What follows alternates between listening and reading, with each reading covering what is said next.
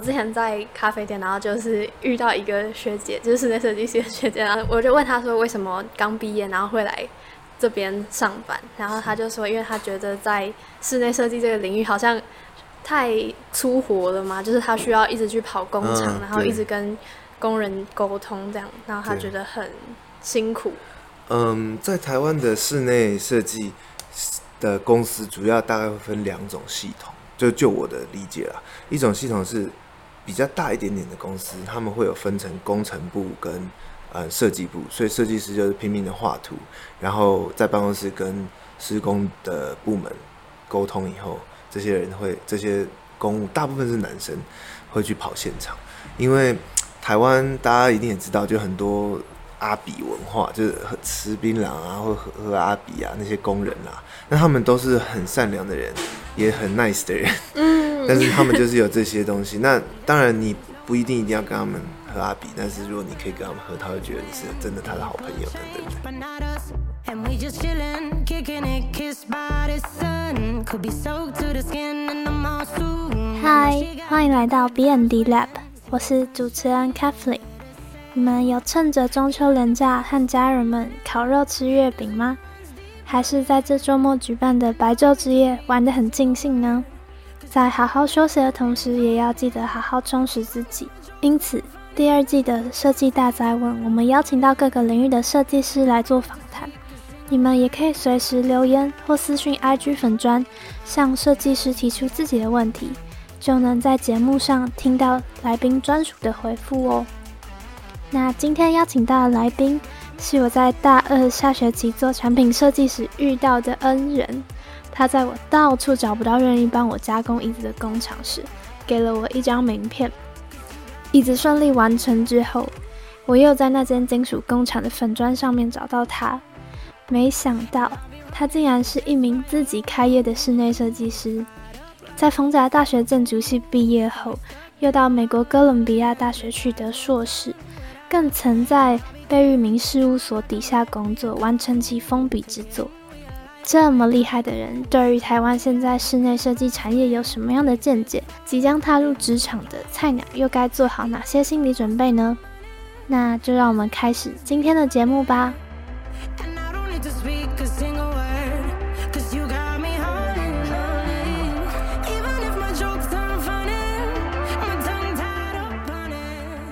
我们现在在设计师的事务所嘛，大家都说这是工作室，但是我们想要把它定位成比较像事务所或办公室。这的确是跟我们的那个公学校的工作室有异曲同工之妙。对，好，那就今天很荣幸的邀请到陈柏全设计师，然后来跟我们介绍室内设计这个领域，然后还有他在嗯从学习到创业的一些甘苦谈嘛。对，大家好，我是陈柏权。好，那嗯，就是我在开始之前，因为我们现在这个新的计划就是邀请到，就是会请听众来提问嘛。那有一些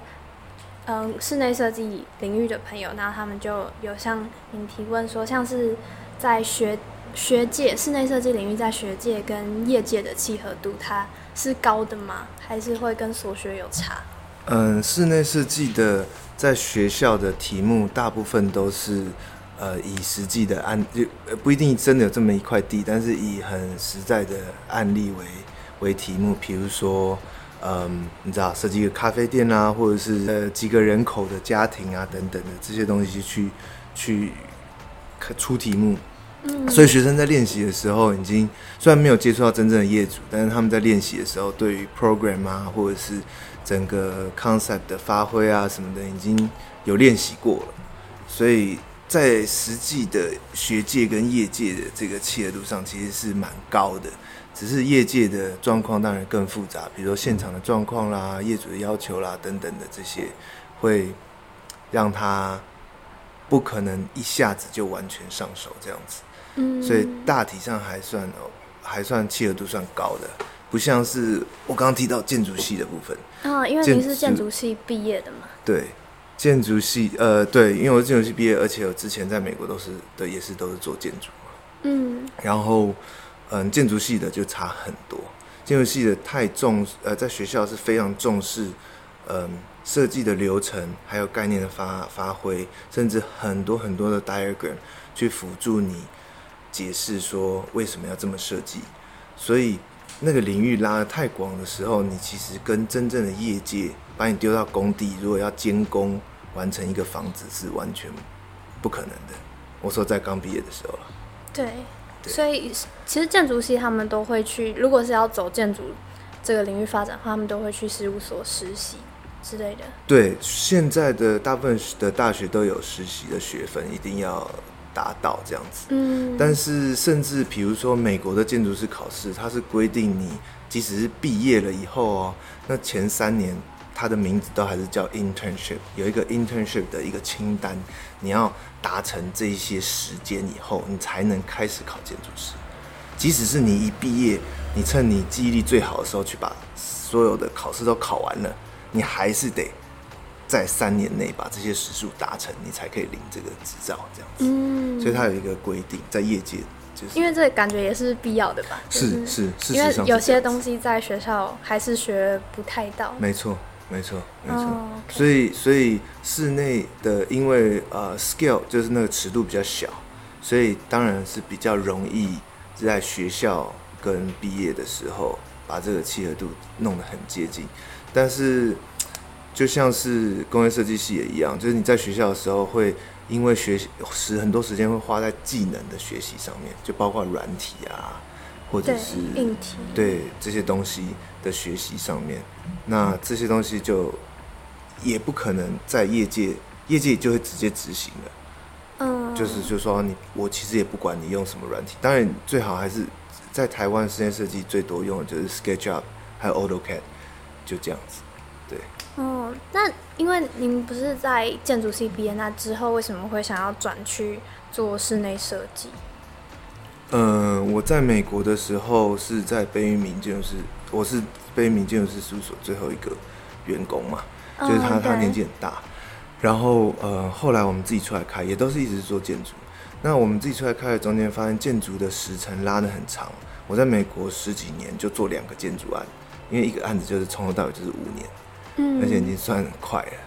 那在中间的时候，因为现金流的关系，我们觉得室内设计的案子完成的时间更快，所以我们我我是那时候开始接触室内的案子。那回到台湾以后，因为台湾的房地产，嗯，不是那么景气，不像以前那么景气，所以真正在盖房子的机会又更少了，而且呃，很多人喜欢，就是台湾的室内设计的这一个市场比那个大的很多，比比比建筑大的很多。哦，对，因为那个时候，呃，我一开始有想说要不要去考建筑，然后那时候嗯妈妈就说、台湾又没有房子给你盖，对，但是建是一点。但是建筑的一个好处就是，嗯，不管是在建筑建筑或者是室内都一样，就是设计跟工程其实是两个非常大的阶段。那在设计的阶段，我们在学校大部分也都是在学习设计的阶段了。那毕业了以后，呃，如果你是不管是建筑或室内设计，如果只是专门做设计的话，其实很容易在各个国家找到工作。不，我是说嗯不在台湾，就是不管是呃大家最常去的中国，就是因为语言的关系，或甚至你知道东南亚的也有，呃美欧美的也有这样子，这其实是非常容易的一件事情。嗯，我想大家应该会很好奇，你在贝聿铭建筑事务所实习的是怎么会进去，然后那边实习的状况又是怎么样？我刚毕，我我从逢甲毕业以后去呃哥伦比亚大学念研究所，嗯然后毕业以后，嗯，跟大部分的人一样，都是会面临一个怎么留下来的这个，在在尤其是在美国啦，就是所谓的工作签证啊这些东西，对对对怎么留下来这件事情。那那虽然我没有特别急着找工作，但是是他们里面的一个人透过辗转辗转找到我，因为他们要一个很会画三 D 的人。因为那时候他们呃贝先生最后一个案子是也是一个教堂，所以他我们我们有后来有写一篇文章说他一开始设计了东海教堂，然后最后在日本也设计一个教堂，一样是一百二十个人小小的教堂，然后呃作为他最后一个结束的案子吧，可以这样讲。因为大家一直说他有封笔之作，封笔之作，但是他一直活着，所以就就是一直还有作品这样子。嗯，对，所以他们那我进去的时候，我师傅已经六十几岁了，他从大学毕业就开始帮他工作，嗯，所以那时候贝先生九十五岁，然后他还是一三五来上班，拄着拐杖自己叫计程车来上班，超酷的。然后嗯，所以呃，就是就只是因为我我他们要找一个三 D 很强，因为我的师傅他们他们都不会三 D 没那么强，他们年纪比较大，嗯对对对，对对对，所以因为它的造型是非常怎么讲，复杂，类似这样很曲面啊，什么、嗯。不是 AutoCAD 那种二 D 容易画出来的这样子。所以那时候就找到你。对，然后就在那边一路把这个案子做完，这样子就做了五年。那个案子，那个案子在京都旁边的山上，哦，对，刚刚有提到建筑，我想说，哇，五年，好对长。对，一个房子而已，小小的。哦，是在京都哦。嗯，其实在，呃美秀博物馆的同一个业主，所以是同一个山上，他们的机构，他们是一个宗教团体。嗯，那呃，就是你在回到台湾之后，应该说在结束这个案子之后就回台湾了吗？没有，在结束这个案子之后，我们以前贝先生团队里面的几个人一起出来开了，也还是在纽约开了另外一家公司，叫做 OLI Architecture。哦，然后 OLI 大家也可以关注一下这个这个他们的 Instagram 或者是 Facebook。呃，OLI 我们那时候做了一个木星美术馆，在乌镇，在在大陆的乌镇这样子，然后呃也又花了五年。对，所以做完那个案子，我才因为家人的关系回到台湾，然后去把当兵当完，然后开始工作这样子。哦，OK，对了解。那所以您在台湾也待大概五五年了，五年，嗯。那有观察到像是台湾在台湾的设计产业，或是呃室内设计，在跟其他国家它的发展的一些状况有什么不同，或是觉得台湾之后的走向会是怎么样？嗯，台湾的室内室内设计产业啊，在全世界是非常厉害的，哦，真的非哦、非常厉害的。因为因为应该这样讲吧，我们起步的比中国当然早一点，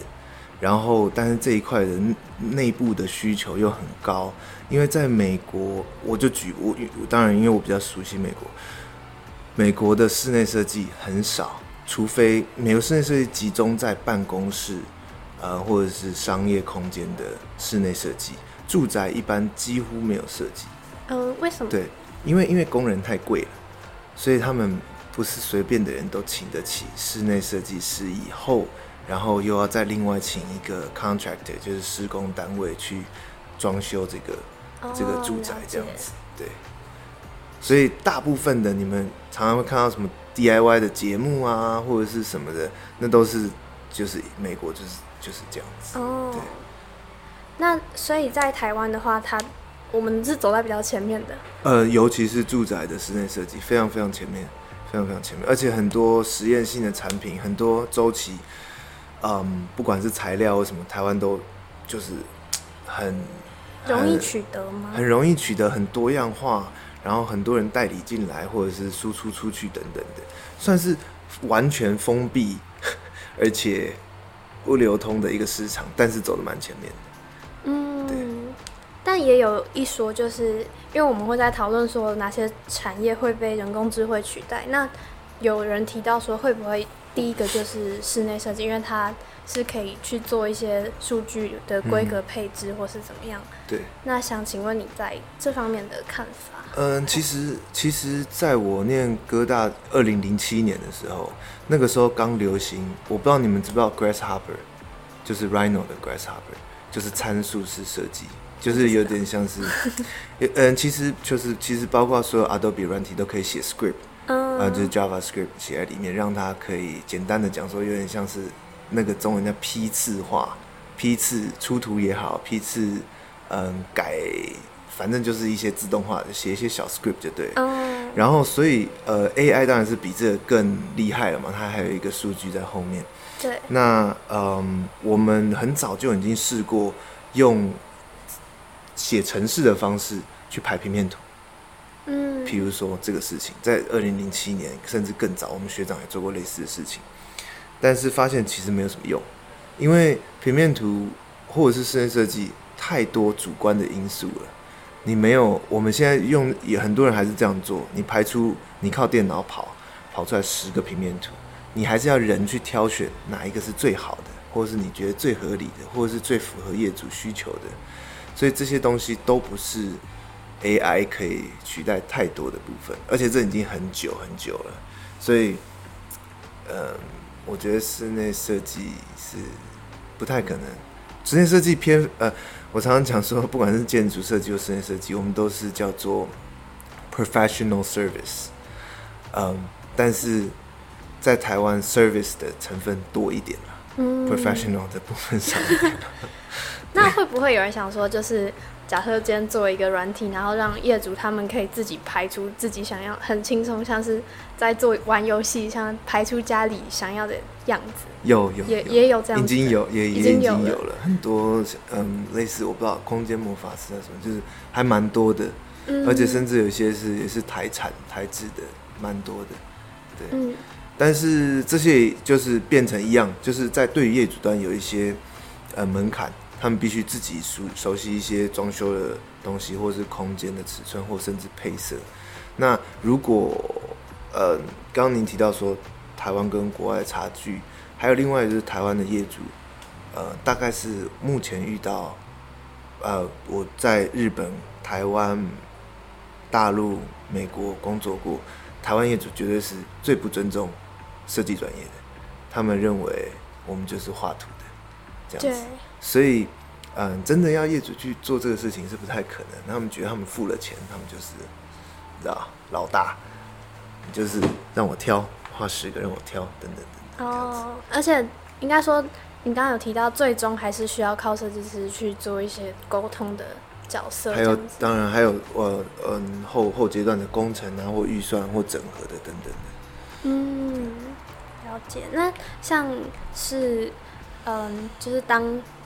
大学毕业生，然后就是一个菜鸟，然后要踏入这个设计领域，或是踏入职场的时候，应该最要具备的心理素质是什么？嗯，前阵子很火红的那个靠北建筑论，就是一个脸书的一个抱怨的版啊。哦，所以就看到嗯很多年轻人的想法，对于嗯工作上感到委屈的点等等的。嗯那我个人会认为说，一开始踏入职场的，我我相信大部分的产业都类似了，就是你会发现你几乎是从头开始学，呃，你一个已经知道的东西，或甚至可能有点违反你在学校的一些信仰这样子。那这些东西不管是对与错，但是在这个职场的生涯里，这可能是第一个要克服的事情。就是说，先整个看过流程，或者是知道一个房子怎么盖起来，或者知道一个室内怎么装修起来等等的，之后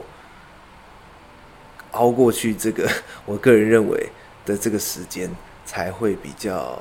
有全面的一个一个看法。嗯，因为刚刚讲到，即使室内设计系它的嗯，在已经尽量提高学界跟业界的契合度，但是在就是跟厂商沟通啊，然后跟客户沟通，他一定会遇到一些还有很多要学的地方。没错，很而且很多东西也是学校比较难教的啦。嗯，就像你你就像你刚刚说沟通啊，或者是这些东西，学校也不容易教这个。对，对，然后因为像我我之前在咖啡店，然后就是遇到一个学姐，就是室内设计系的学姐，然后她就说她觉得，呃，我就问她说为什么刚毕业然后会来这边上班，然后他就说，因为他觉得在室内设计这个领域好像，嗯，太太粗活了嘛，就是他需要一直去跑工厂，嗯然后一直跟工人沟通这样，然后他觉得很辛苦。嗯，在台湾的室内设计的公司，主要大概会分两种系统，就就我的理解啦，一种系统是比较大一点点的公司，他们会有分成工程部跟呃设计部，所以设计师就是拼命的画图，然后在办公室跟施工的部门沟通以后，这些人会这些公务大部分是男生会去跑现场，因为台湾大家一定也知道，就很多阿比文化，就是喝吃槟榔啊，或喝喝阿比啊，那些工人啊，那他们都是很善良的人，也很 nice 的人，嗯嗯。但是他们就是有这些东西。那当然你不一定一定要跟他们喝阿比，但是如果你可以跟他们喝，他会觉得你是真的他的好朋友等等的。万一你有画错什么东西，他会愿意帮你修改，不用钱等等的。阿比是阿比就是 whisky，哦，对对对，就是酒，嗯就是一种药酒这样子，嗯对。然后或者是啤酒啦，很多人在现场喝啤酒，或者是抽烟这样子。那嗯，像我们公司的女生也一开始都是跑工地的，所以一开始最难接受就是你知道回来全身烟味或是粉尘，因为工地的嗯环境一定不是那么的好这样子。那这一点我觉得就看个人去克服了，就是去工地的主要目的，对于菜鸟就是要知道你画的图跟现场施工到底有什么差距，因为很多人不会知道所有的工种或者是所有的嗯 detail 或者是不一样的材质怎么安装啊，或者是组合起来等等的，这些都是在现场可以看到或学习到的这样子。嗯，对对对对。因为我那个时候，就是我为什么会遇到设计师，就是我那时候在呃想办法把我的椅子变出来的时候，然后就在是在振兴街嘛，呃，对，对就是正兴，反正就打铁打铁街对，然后然后我就一个人在那边晃，然后因为我的设计图真的是非常的呃复杂，然后又个感觉是学生穷学生，然后又付不起很高额的人工费，然后他就刚好遇到这个设计师，然后他就跟我介绍了一间厂商，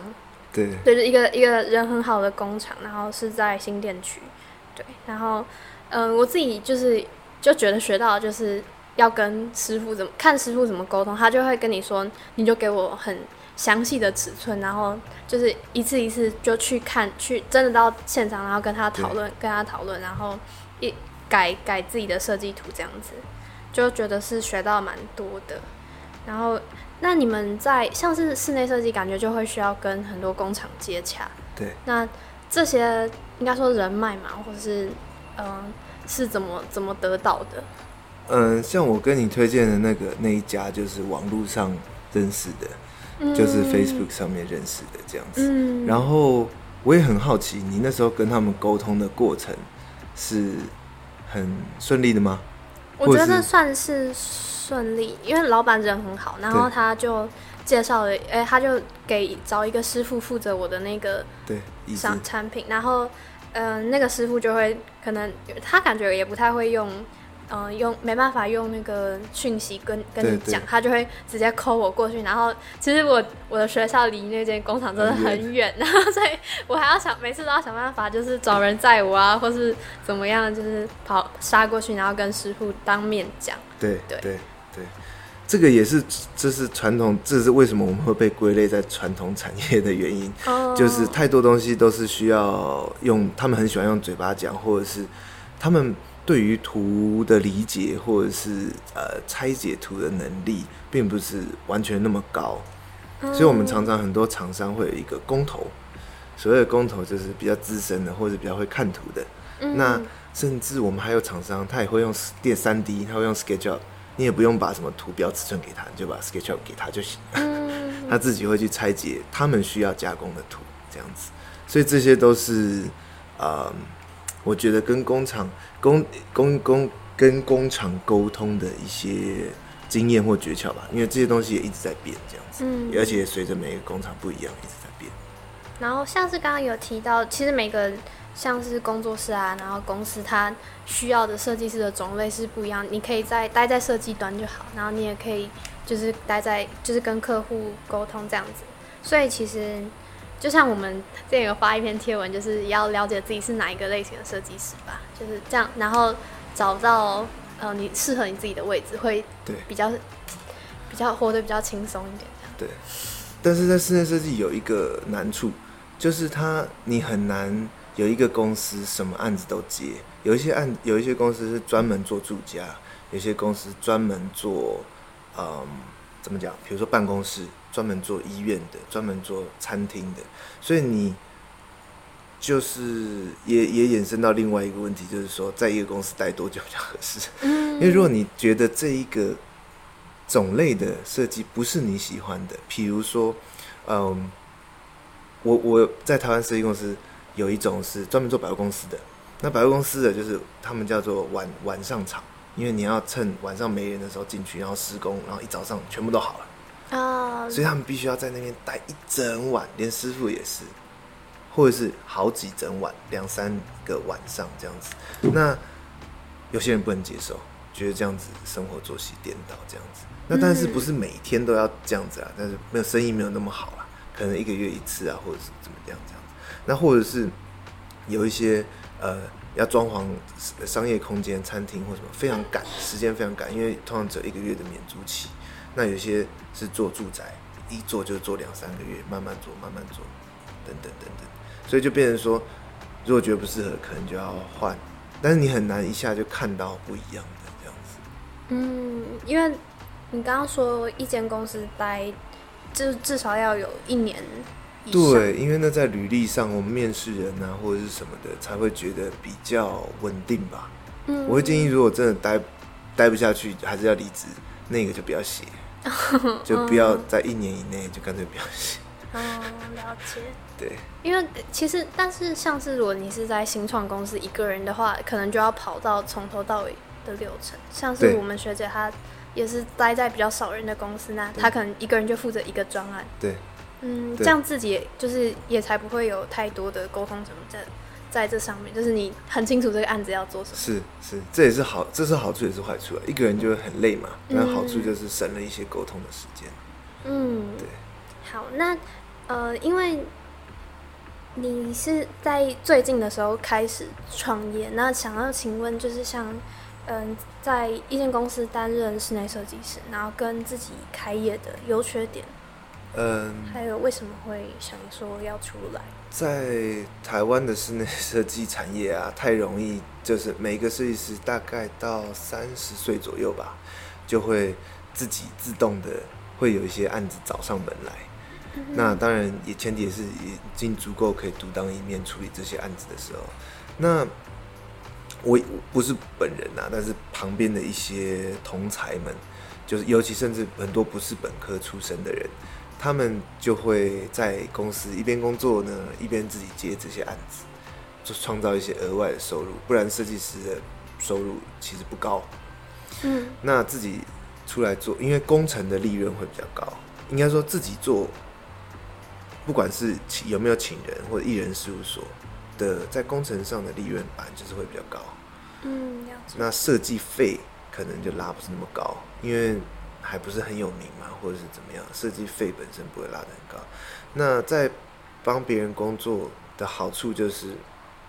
公司嘛，就是一整个团队嘛，比较容易接到大一点点案子，或者有趣一点的案子，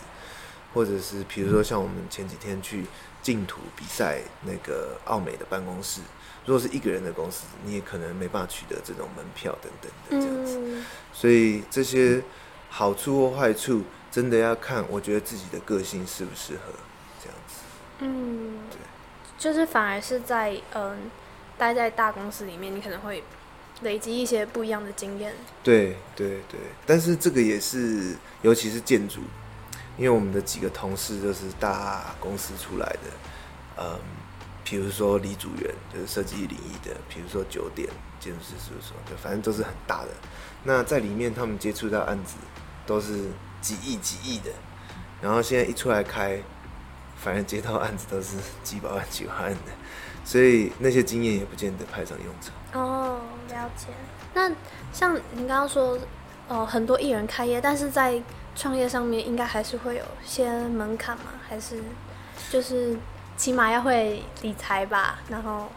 嗯，要有一些当然是最好可以具备这些能力啦，呃，最好最好最好是可以具备这些能力，但是很多人也没有就直接开了啦。哦对。对，那像是呃，因为您也是最近成立，那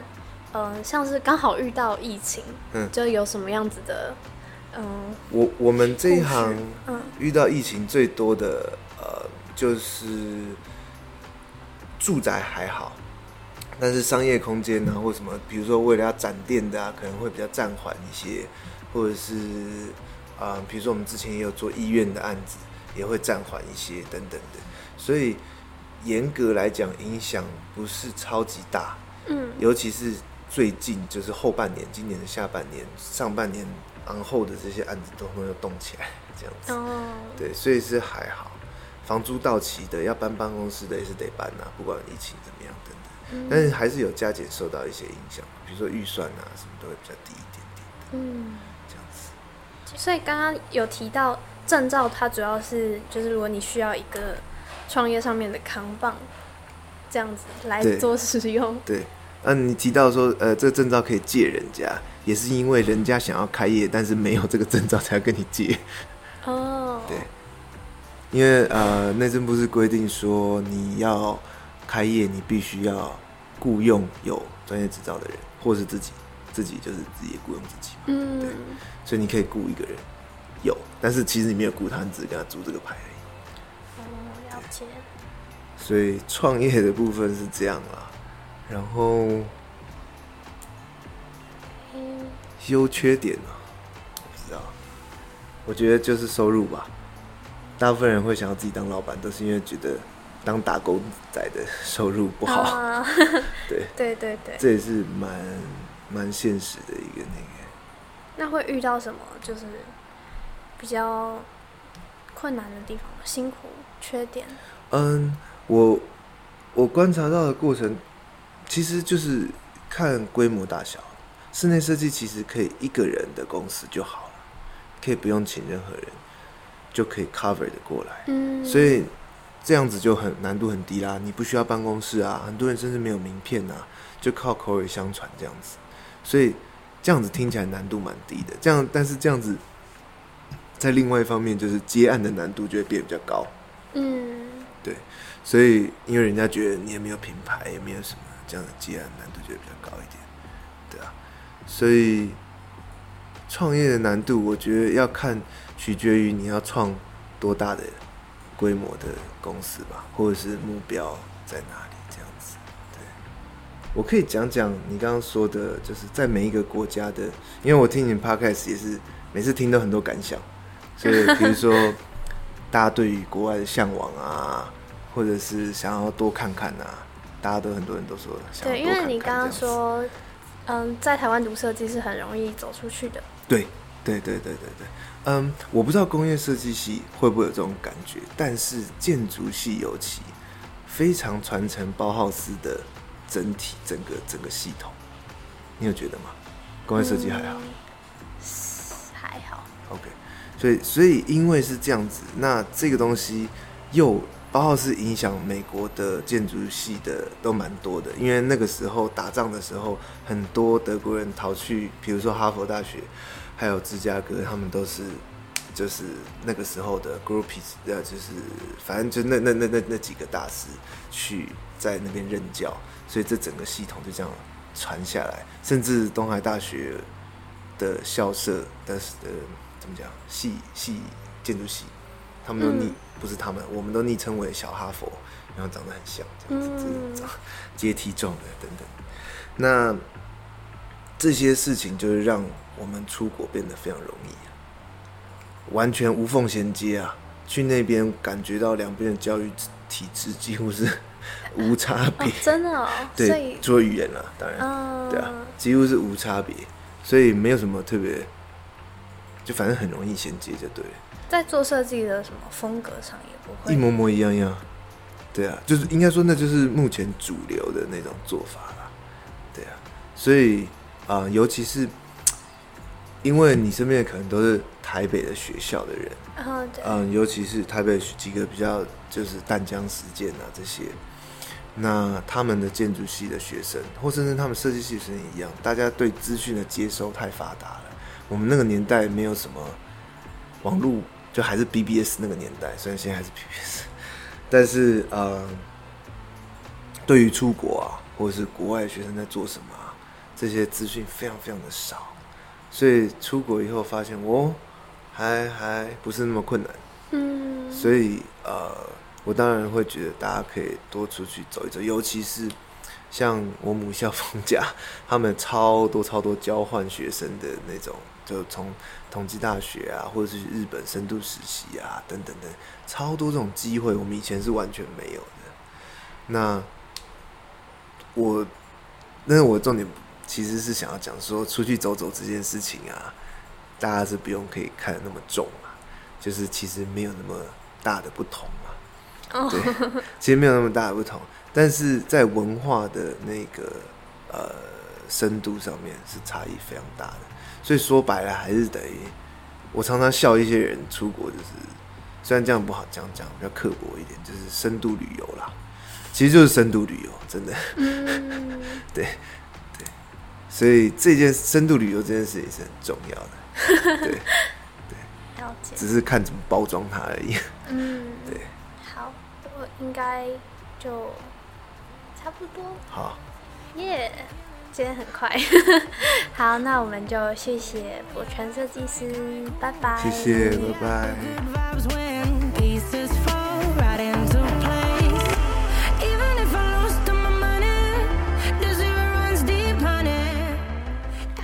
今天陈柏权设计师与我们分享了在美国设计工作经验与台湾的相似与不同。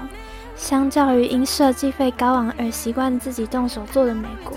台湾在居家装潢产业则更为盛行。另外，一般室内设计师在工作几年后就会开始接到一些私人的案子，因此也有不少艺人工作室的产生。